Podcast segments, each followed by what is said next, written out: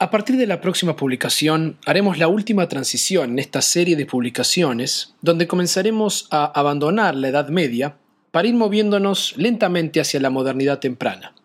El objetivo principal de toda esta serie ha sido no solo conocer la historia judía, sino analizarla en comparación con el cristianismo y el islam, viendo qué interacción tenían los miembros de dichas religiones con las otras y cómo se van influenciando mutuamente a lo largo de la Edad Media y la historia en general.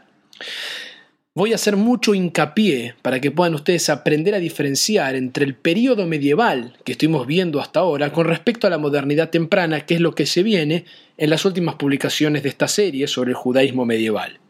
Por supuesto que vamos a encontrar continuidad en algunos temas, puesto que la historia es una sola y está atada con el pasado, pero también veremos discontinuidades que son muy interesantes justamente porque permiten entender en qué sentido el judaísmo hoy es diferente al que se practicaba hace mil años, o 500 años atrás, o 100 años atrás incluso. Pero antes de comenzar a hacer esta transición, vamos a enfocarnos en un tema más sobre la vida de los judíos medievales, que en lo personal es uno de los más fascinantes y de los que más me entusiasma al revisar el pasado. Este tema es realmente novedoso en la historiografía, es decir, el estudio de la historia misma, pero justamente lo que cautiva del estudio académico es que está todo el tiempo cambiando y ajustándose. Y en especial esto ocurre con el estudio académico de la historia, lo cual en sí mismo ya es todo un tema, puesto que nos presenta con la necesidad de entender quién es el que está narrando la historia y qué le interesa que nosotros sepamos bajo su propia visión. En otras palabras, nuestra visión del pasado está siempre configurada y definida por el modo que nos vemos a nosotros mismos en el presente. El historiador que presenta la historia también tiene su propia agenda y demuestra y nos cuenta lo que él quiere que sepamos. Y este es el caso con todo este nuevo tipo de literatura que ha emergido en los últimos años sobre la historia de las mujeres, la historia del género, la sexualidad y la familia. Esta manera de ver la historia es apasionante justamente porque está filtrada no por los grandes nombres y textos, sino por el estudio de la gente común y corriente, gente como cualquiera de nosotros. Esta aproximación a la historia nos presenta con una imagen mucho más real y humana de algo que si no es siempre visto como ajeno o lejano. La idea de estudiar el pasado pensando en personas del mismo modo que pensamos en nosotros mismos, o en nuestros padres o abuelos, cada uno de ellos y ellas con sus temores, ansiedades, certezas y desafíos, nos permite aún más entender quiénes somos y no ver el pasado como la historia de los grandes nombres y las grandes figuras, que es lo que nos llega generalmente de los textos que han sobrevivido. Esta aproximación ha sido ya explotada en las tradiciones cristianas e islámicas, así que no estamos hablando de algo radicalmente nuevo. Pero lo cierto es que recién en los últimos años los historiadores han podido armar un material similar dentro del judaísmo para explorar historias familiares de los judíos medievales.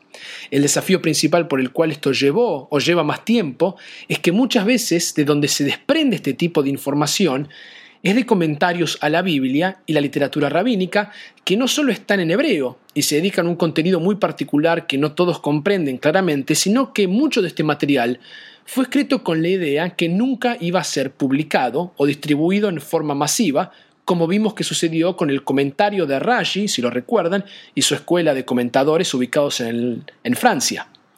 Por lo tanto, Poder extraer de este tipo de literatura una realidad social, particularmente en las relaciones sobre hombres, mujeres y niños, no es para nada una tarea sencilla para los historiadores. Precisa por parte del investigador un profundo conocimiento de la literatura rabínica y no es una casualidad que los especialistas en este área en los últimos años han sido mujeres.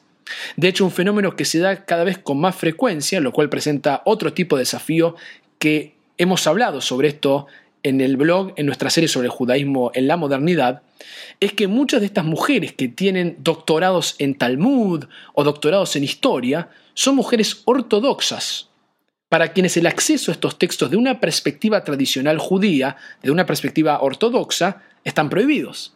Pero justamente las mujeres logran introducirse en todo este mismo material desde otra perspectiva diferente a la de sus maridos en las yeshivot, es decir, en las academias rabínicas tradicionales, y paradójicamente muchas de ellas terminan escribiendo disertaciones impresionantes y conocen tal vez más que sus propios maridos sobre algún tema de la literatura rabínica o la historia en general. Y por supuesto que lo que es más interesante de todo esto es que la visión o lectura femenina, por supuesto, es muy diferente a la masculina.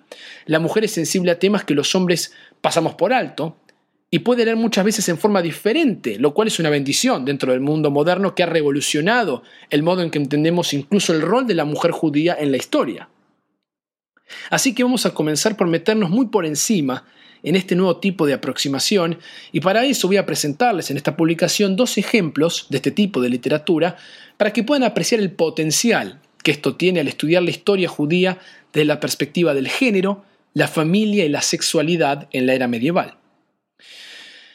Si recuerdan nuestra tercera publicación sobre esta serie del judaísmo medieval, mencioné algunas de las fuentes principales que estuvimos analizando y, estamos utilizando e hice hincapié en el Genizá del Cairo. Muy brevemente, para que lo recuerden, el Genizá del Cairo es una colección de textos que estaban escritos en hebreo y por lo tanto no pueden ser destruidos, sino que fueron preservados. Y fue un descubrimiento, se fue acumulando este tipo de material durante miles de años y en un descubrimiento de la modernidad se descubren todos estos materiales y todavía se están traduciendo y hay una información impresionante que los historiadores aún siguen trabajando y presentando material nuevo tratando de, encontrar nuevas fuentes. Hay textos de Maimónides, que hay un montón de información impresionante en el Genizá del Cairo. Y en muchos textos del Genizá surge una imagen de la mujer judía completamente distinta a la que a veces la gente construye en la modernidad. Hay textos en el Genizá y en otras fuentes también, donde se menciona a la mujer haciendo negocios o ayudando a sus maridos, e incluso escuchamos de madres solteras lidiando con contratos comerciales.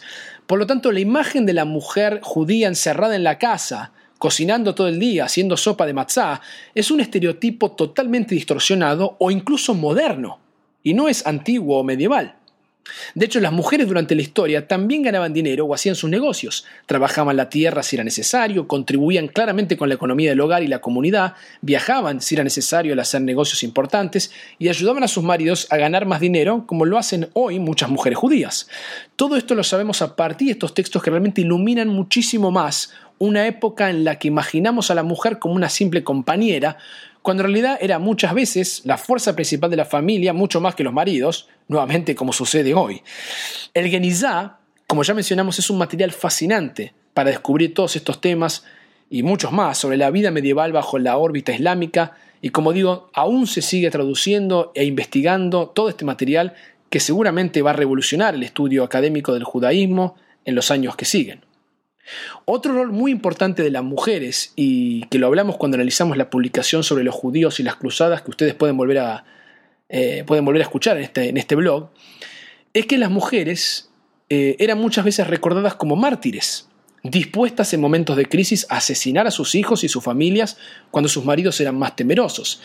No sé si esto es en realidad algo bueno o malo, pero desde un punto de vista histórico, que lo estamos haciendo nosotros, nos muestra a la mujer como la encargada de afrontar verdaderamente las crisis familiares.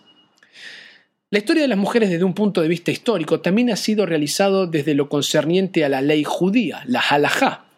En los últimos años ha surgido un material muy interesante sobre nidá, eso es, las leyes que involucran la menstruación, analizando lo que separa el cuerpo femenino del, del cuerpo masculino, particularmente lo que sería el tiempo femenino que se vive en forma distinta al masculino debido a su ciclo mensual y cómo esto impacta en su estado de ánimo y sus decisiones. Este tema también se relaciona con lo que desde un punto de vista judío se define como pureza e impureza, y es un tema que se absorbe también en el cristianismo y el islam. Por lo tanto, también ha surgido una literatura muy especial sobre este tema comparando los ciclos femeninos desde distintos puntos de vista religiosos, ya sea cómo entiende el cristianismo o el islam este tema y se lo compara con el judaísmo y lo que sienten las mujeres judías mismas al respecto. De hecho, las mujeres judías y las familias judías han sido comparadas en este último siglo con respecto a las mujeres cristianas y musulmanas.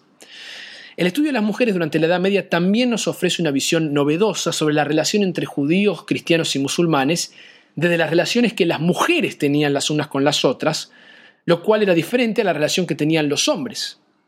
Podríamos mencionar como un ejemplo a Elisheva Baumgarten, quien trabaja actualmente en la Universidad de Barilán en Israel. Baumgarten escribió hace unos años una disertación sobre el lugar y el rol de la mujer en la familia judía durante la Edad Media. Baumgarten nos presenta una perspectiva novedosa en un ensayo extraordinario que publica sobre la función de las nodrizas judías.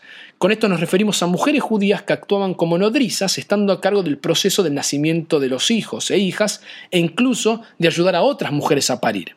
Lo que Baumgarten descubre es que las mujeres estaban mayoritariamente a cargo de todo esto, y claramente podríamos comprenderlo en el contexto de los maridos no teniendo la menor idea sobre este tema o siendo espectadores, como sucede generalmente hoy, y estas mujeres no solo guiaban a otras mujeres en todo el proceso de parir, sino que además les enseñaban a los rabinos sobre la anatomía de las mujeres y los procedimientos técnicos para ayudar y dirigir a alguien para dar a luz. Pero lo más destacado es que los textos de que Baumgarten analiza, ella descubre sobre la relación entre nodrizas judías y nodrizas cristianas en la Edad Media. Es decir, que Baumgarten descubre textos en donde se pasaban información y experiencias entre las unas y las otras. La relación de las madres es muy diferente a lo mejor a la relación que tienen los padres con sus hijos. Todo esto es muy importante porque si bien hemos estado hablando sobre el diálogo y las peleas sobre el judaísmo y el cristianismo, siempre lo habíamos hecho desde la literatura masculina viendo los debates públicos que mencionamos en las publicaciones previas, pero nunca lo habíamos hecho desde el contexto femenino y sobre qué es lo que estaba sucediendo entre las mujeres en su cotidianidad. Gracias a estas relaciones, las mujeres judías y cristianas parecerían estar más conectadas y en forma distinta desde lo emocional, del modo que tal vez lo hacían sus maridos en un plano de argumentación más intelectual entre ambas religiones. En todo esto vemos una relación novedosa sobre la interacción entre los judíos y los cristianos desde una perspectiva ahora que es femenina, y sobre lo que las mujeres intercambiaban entre ellas. Hay muchos ejemplos más que podríamos nombrar, pero simplemente estos nos van a ayudar a ver que existe claramente un nuevo academicismo, una nueva forma de ver el pasado, una nueva forma de incorporar la visión femenina en nuestro discurso de la historia, y claramente este academicismo va a tener en las próximas generaciones, si bien ya lo está teniendo hoy, un impacto tremendo en el modo en que entendemos a los hombres y las mujeres en la tradición milenaria judía y de la historia en general. La familia medieval judía ha sido también estudiada desde un punto de vista antropológico, analizando las relaciones con otras religiones en relación a la vida ceremonial. Así tenemos obras como la de Iván Marcus, que describe distintos rituales medievales, como por ejemplo el de la iniciación de los niños en el aprendizaje de la tradición judía, donde se les regalaba una especie de hoja con las letras hebreas y el profesor ponía miel sobre la hoja y los niños debían comer esa miel, de ese modo relacionando la dulzura del aprendizaje. Marcus luego compara esto con la Eucaristía cristiana y hace unos comentarios muy provocativos, pero interesantes sobre cómo situar esta ceremonia de iniciación en el contexto de la vida judía medieval comparada con la vida medieval cristiana. Por lo tanto, contamos con todo un nuevo material en la actualidad sobre estas iniciaciones y otras costumbres medievales judías, libros sobre costumbres relacionadas con la muerte, de cómo los judíos vivían el día a día en sus hogares y cómo emergen todas estas costumbres del mundo antiguo y se van transformando en el período medieval. El tema del estudio contemplando el feminismo y el género también ha despertado todo un nuevo debate sobre la imagen de Dios como una representación solamente masculina. Tenemos desde la creación bíblica hasta la actualidad toda una literatura que lidia con el tema de las mujeres en personajes bíblicos como las matriarcas, Sara, Rebeca, Raquel y Lea, quienes están ahí necesitan ser estudiadas y comprendidas en su propio contexto. Pero además uno debe comprender ahora cómo las actitudes rabínicas, es decir, cómo los rabinos entendían a estas mujeres, dio forma a la propia manera de ver la vida femenina. Todos estos temas forman parte de una nueva exploración en la modernidad judía. De lo que hablamos aquí no es solo del estudio de la historia judía, sino que estamos haciendo hincapié en cómo las mujeres pueden crear nuevas poesías y nuevos textos que reflejan sus propios intereses y sus propias preocupaciones. Algo que claramente nos permite ver esto es el impacto que han tenido estos temas en el SIDUR, en el libro de rezos de los movimientos reformistas, reconstruccionistas e incluso el movimiento conservador. Estos movimientos han reescrito algunas partes de la liturgia, puesto que la liturgia nunca fue canonizada como la Biblia, nunca fue cerrada del todo. Siempre se han agregado nuevos salmos o nuevas poesías, y lo que se ha hecho es reescribir algunas partes para que sea sensible al género femenino. Si bien podríamos argumentar de todos modos que la liturgia y el rezo no es literal, sino metafórico, es clarísimo que todo este género es netamente masculino. Y si vamos a usar metáforas para hablar de Dios, tenemos que tomarlas muy en serio. Es decir, la plegaria judía que fue escrita por los rabinos se dirige a Dios o aquello indefinible por el ser humano siempre en términos masculinos, como Señor, Él, Rey o Padre. Más complicado aún, ¿por qué siempre rezamos literalmente en nuestras plegarias, los judíos, al Dios de Abraham, Isaac y Jacob? ¿Qué hay de Sara, Rebeca, Raquel y Lea? ¿Acaso ellas no son importantes en la historia judía? ¿Acaso Dios no es el Dios de, de ellas también? ¿Por qué es solo el Dios de los hombres? Y de hecho, si estos temas han movilizado tanto a los judíos liberales que en la actualidad cuando recitamos las plegarias en nombre de eh, nuestros ancestros judíos, como garantes del pacto con Dios, si estamos en una sinagoga reformista, por ejemplo, también agregamos la frase Dios de las matriarcas. Hay un tema que es aún más controversial con respecto a Dios, siempre entendido como hombre, y eso es cómo se han impregnado ciertos títulos y fórmulas en nuestra herencia milenaria. Si uno lo piensa un instante, uno de los piutim, uno de los poemas litúrgicos más importantes de la tradición judía o más famosos, se llama Avinu Malkeinu, lo cual significa literalmente nuestro Padre, nuestro Rey. Soy consciente nuevamente que uno no debe ser un literalista con respecto a la plegaria, porque de hecho las palabras humanas ni siquiera alcanzan para definir a Dios ni poder reducir su nombre en sonidos. El Sidur y las plegarias Sidur no es un libro de información solamente, sino que es un libro de inspiración. Tampoco quiero que se entienda que estoy proponiendo cambiar el texto del poema ni nada por el estilo. Simplemente estoy invitando a reflexionar como modo de introducción sobre todo este tema. ¿Por qué creen ustedes que nunca nadie llamó a Dios nuestra madre, nuestra reina? ¿No hay acaso una necesidad de repensar esta liturgia de tal manera que tanto los hombres como las mujeres puedan sentirse que son partícipes de esta tradición? Incluso se está recuperando hoy mucho más que antes, debido al auge de la Kabbalah en la modernidad, el lado femenino de Dios de la tradición judía, conocido en la tradición judía como la Shejina, es decir, la presencia divina, la cual es femenina.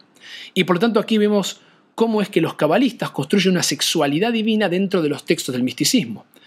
Cuando analizamos las sefirot en nuestra publicación sobre la Kabbalah, eh, les dije que estas sefirot se encuentran en relación dialéctica e interactúan las unas con las otras. Dudé decirles eso, esto en, en esa publicación, pero viene bien para lo que hablaremos en esta publicación, que dicha interacción sugiere una sexualidad. En otras palabras, muchos textos de la Kabbalah, incluso fragmentos que Daniel Matt contaba que a veces no son traducidos del Zohar o de la literatura cabalista, eh, lidian con una sexualidad cargada de imágenes y metáforas muy eróticas del mundo de la divinidad.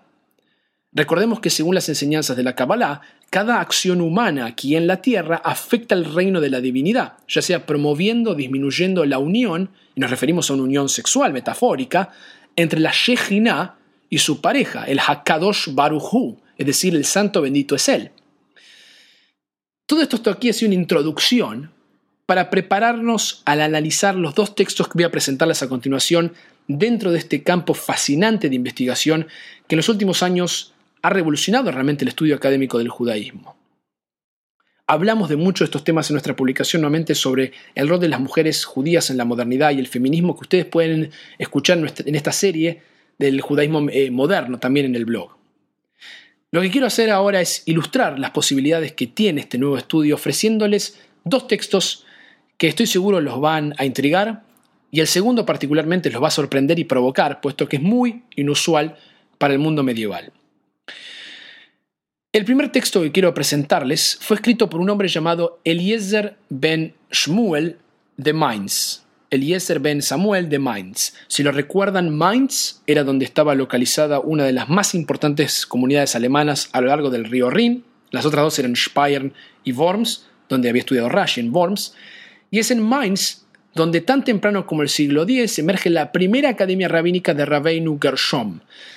Esta comunidad fue terriblemente afectada durante el periodo de las cruzadas, pero volvió a ser importante durante los siglos XII y XIII.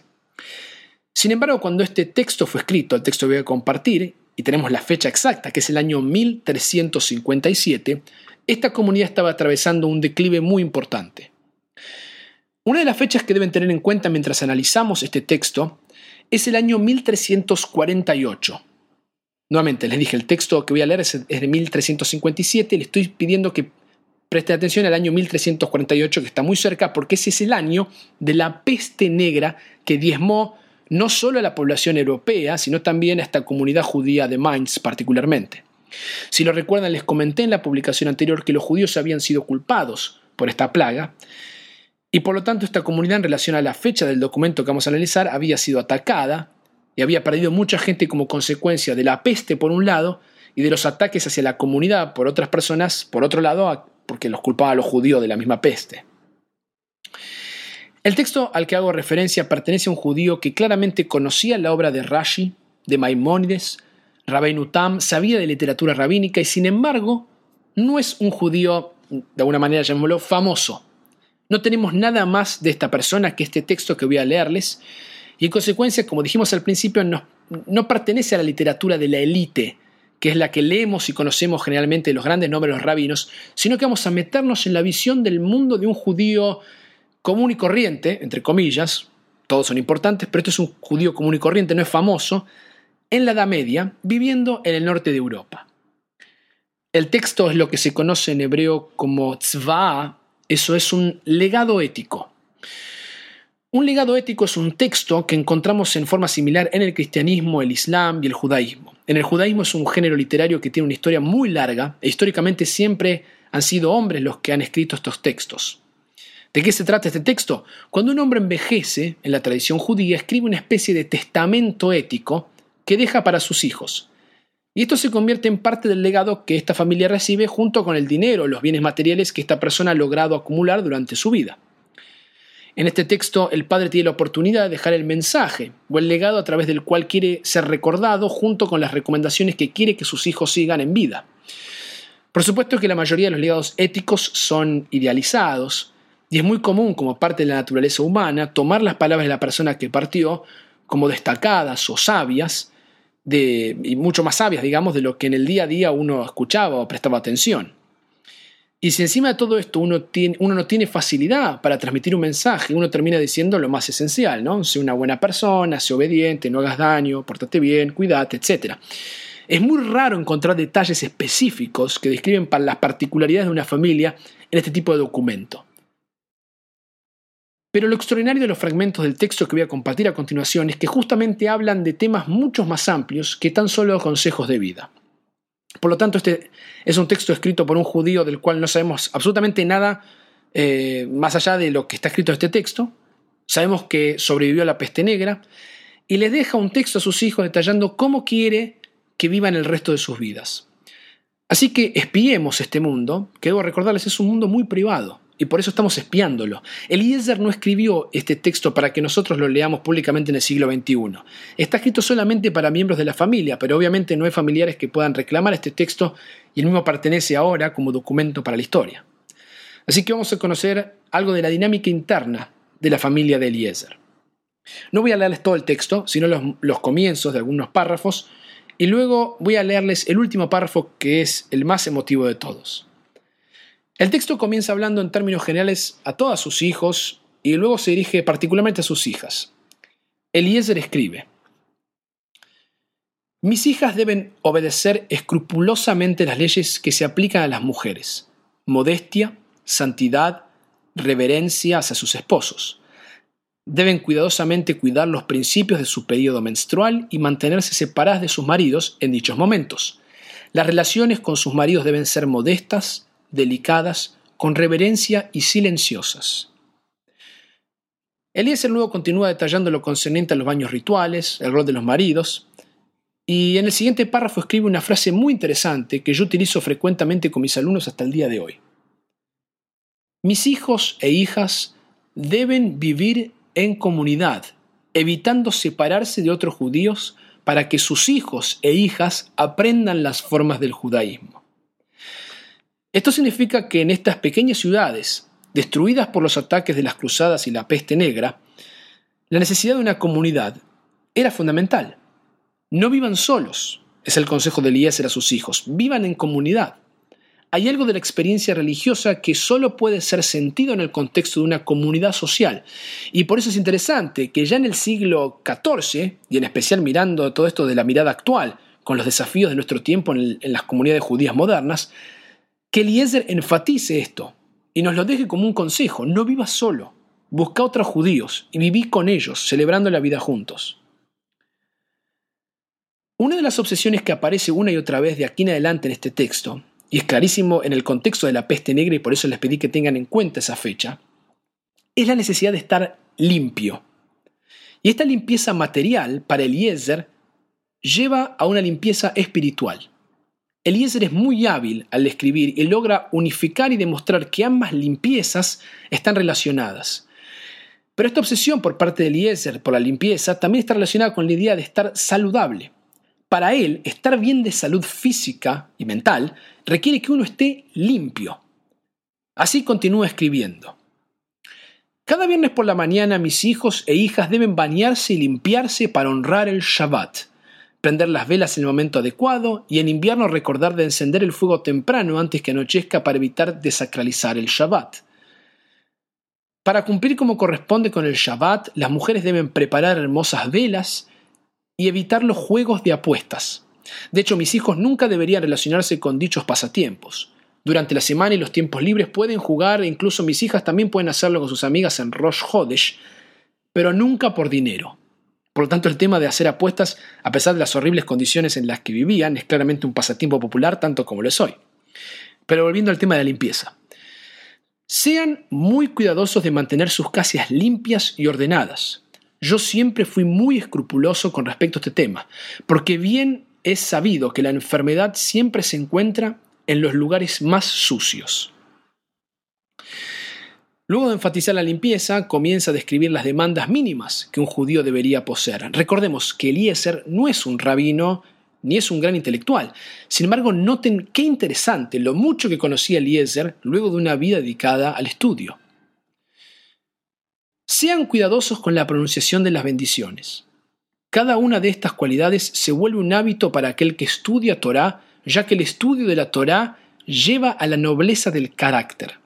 Así que estudien la ley, obsérvenla, salúdenla y semana tras semana lean al menos la lectura semanal con el comentario de Rashi. O sea que ya Rashi, nuestro querido intérprete que nos vemos en publicaciones anteriores, ese gran comentador, se había convertido en alguien famoso y ya había en dos, tres generaciones, como dijimos, se había vuelto la referencia para muchos judíos que estudiaban su comentario.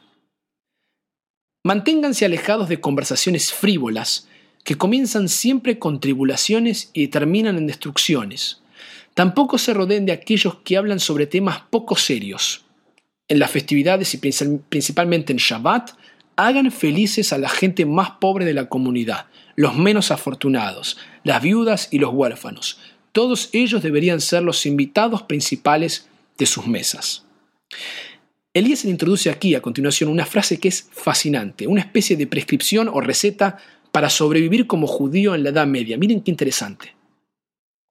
Sean siempre aquellos que ven y no son vistos, que escuchan y no son escuchados. No levanten sospechas, no acepten invitaciones a grandes banquetes, excepto que sea por motivos de un casamiento, una comida en casa de quien está atravesando un periodo de duelo, en la celebración de un nuevo miembro en, en el pacto de Abraham, o en una reunión en honor a los sabios de la comunidad. Y finalmente llegamos al último párrafo, y esto es lo último que su padre quiere decirle a sus hijos antes de abandonar este mundo. Eliezer escribe el detalle de cómo quiere ser enterrado. Hemos llegado al momento más íntimo en la relación entre este padre y sus hijos e hijas. Esta es la parte que cuando la leo, por un lado siento vergüenza de estar entrando en la privacidad de esta familia mientras la espío, ya que claramente no fue escrito para mí, no fue escrito para nosotros. Al mismo tiempo siento una terrible atracción por lo profundo que es este texto y muchas veces les confieso que se me llenan los ojos de lágrimas cuando leo estas últimas líneas. Le ruego a mi esposa, mis hijos e hijas y a toda la congregación que no se recite ningún discurso funerario en mi honor. No carguen mi cuerpo en un transporte caro. Límpienme bien, peine mi pelo, corte mis uñas del modo que siempre hice en mi vida, para que pueda ir limpio a mi descanso eterno, del mismo modo que fui limpio a la sinagoga cada Shabbat de mi vida. A una distancia de 30 cúbitos de mi tumba deben poner mi cajón o sarcófago en el suelo y llevarme hasta mi tumba tirando de una soga atada al cajón. Cada cuatro cúbitos deben detenerse y esperar un momento. Haciendo esto siete veces permitirán que mi alma pueda encontrar disculpas por mis errores en esta vida. Pónganme en el suelo al lado derecho de mi padre. Y si el espacio es muy pequeño, estoy seguro que me ama lo suficiente para hacerme un lugar a su lado. Si esto es realmente imposible, pónganme a su izquierda o cerca de mi abuela, Utah. Si todo esto no termina resultando práctico, por favor entiérrenme al lado de mi hija. Asumo que han notado que al final estaba describiendo la pérdida de una hija, que seguramente fue muy doloroso para nuestro querido Eliezer. Ella ya estaba enterrada y por eso estaba refiriéndose a ella. Sin ánimo de adivinar, podemos especular que tal vez falleció durante la peste negra. No todos los textos tienen el potencial que tiene este texto, pero lo que es interesantísimo aquí es que tenemos una mezcla entre lo mundano y lo espiritual de un judío común y corriente, por llamarlo de alguna manera. Ahora quiero ofrecerles algo que es muchísimo más provocador. Este segundo texto puede ser incluso utilizado desde el punto de vista de la historia de la sexualidad, pero lo que me interesa es que veamos cómo un judío particular veía a su prójimo cristiano y el mundo cristiano en general. En otras palabras, aquí también vamos a lidiar con otro texto sobre las relaciones entre judíos y cristianos. El texto es bastante controversial y a pesar que jamás imaginé decir algo así en este blog sobre judíos y judaísmo, si hay menores de edad probablemente no deberían escuchar el siguiente fragmento. Mi excusa para presentarlo aquí es que está escrito en hebreo originalmente, es un comentario rabínico a la Biblia y fue escrito en el siglo XIII por el rabino Itzhak ben Yedidia, que vivió en Provenza, en Provence, al sur de Francia. El texto que voy a traducir, supongo que por primera vez al español, pertenece a una investigación que hizo el rabino y académico Mark Saperstein sobre este rabino del siglo XIII figura en su libro titulado Decoding the Rabbis, o sea, decodificando los rabinos, a 13th Century Commentary on the Agadah, un comentario del siglo XIII sobre la literatura agádica del judaísmo, en, contraposición a la, lectura, eh, a la literatura alágica de la ley. Este texto fue publicado por Harvard University Press en 1980, así que este material como que estoy trayendo ya tiene más de 30 años desde que fue encontrado y presentado al público en general. Lo más interesante de este texto es que quizás la mayoría de nosotros pensaría que los hombres y mujeres del medioevo no hablaban sobre sexo, pero como verán a continuación lo hacían y bastante. Aquí va el texto.